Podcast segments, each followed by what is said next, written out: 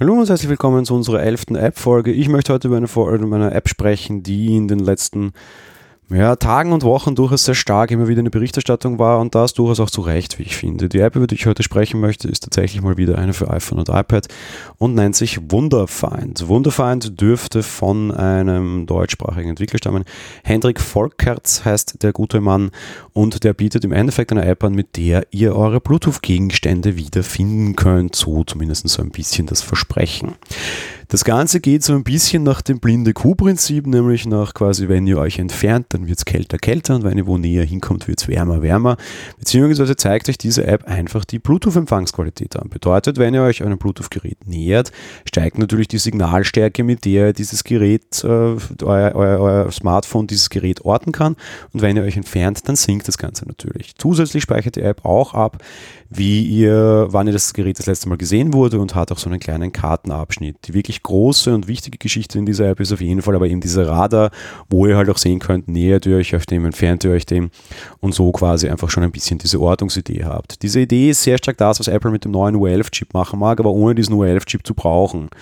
Das ist auch durchaus wichtig, weil einerseits A, bis alle Geräte U11-Chips haben werden, wird das durchaus lange dauern, weil, wie uns B, nämlich Apple jetzt zeigt, sie sind offenbar nicht gewillt, das ganz breit zu verteilen. Kürzlich sind die AirPods Pro vorgestellt worden, wäre schon eine durchaus Pro-Anwendung gewesen, da einen U11-Chip zu integrieren und diese blöden Kopfhörer, weil man verliert die ja doch so gerne, mal wiederzufinden. Ja, aber das wurde nicht der Fall. Ich habe meine AirPods Pro tatsächlich wieder zwei, dreimal verlegt und wenn die im Case stecken, ist das mit dem Finden auch nicht so leicht, weil dann hört man die Töne nicht und das Case alleine, wenn man das verlegt, das funkt auch nicht wirklich.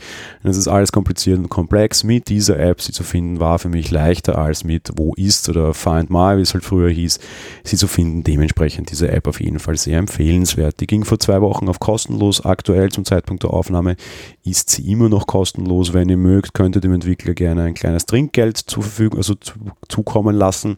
Bedeutet, es gibt In-App-Käufe, aber diese In-App Käufe sind einfach nur mit, ich möchte dem Entwickler ein bisschen Geld zustecken. Einen neuen Pro-Tier gibt es auch, den habe ich mir ehrlich gesagt noch nicht so ganz genau angeschaut.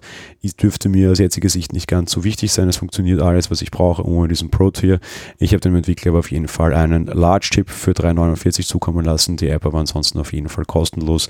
Finden Sie sehr schön umgesetzt. Sie zeigt, was mit Bluetooth eigentlich jetzt schon alles ginge. Mit Bluetooth 5 haben wir auch hier in dem Podcast schon häufiger besprochen und ist eine gute Alternative, bis so Apple das mit diesen U-Chips wesentlich tiefer ins System integriert. Dementsprechend eine auf jeden Fall äh, bedingungslose Empfehlung, vor allem weil sie kostenlos ist. Wunderfind für iOS und iPad. Jetzt in App Store gehen und laden, wenn ihr den mögt.